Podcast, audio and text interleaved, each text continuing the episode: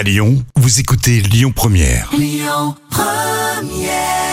Samantha Jade, la grande famille Lyon Première. Merci de votre fidélité. Camille, les petits plats, indispensables. Les petits plats de Camille.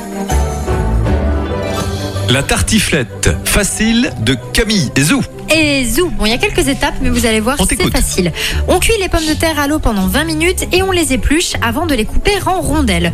On émince les oignons, on les fait revenir dans un petit peu de beurre, on ajoute des lardons fumés et on laisse également revenir à feu assez doux pendant une dizaine de minutes en remuant régulièrement pour éviter qu'ils crament.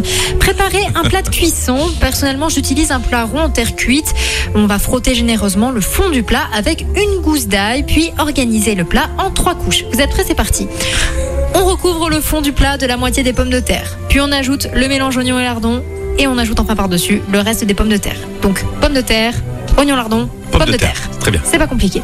On verse par-dessus du vin blanc et de la crème fleurette. Faut y aller, hein. Oui, bah, c'est un plat d'hiver, hein, donc on y va généreusement. On poivre assez copieusement et on sale légèrement. On préchauffe le four à 190 degrés. On va gratter les reblochons, les couper en deux dans l'épaisseur et les poser côté croûte en haut sur le dessus des pommes de terre. Enfin, on enfourne environ 20 minutes.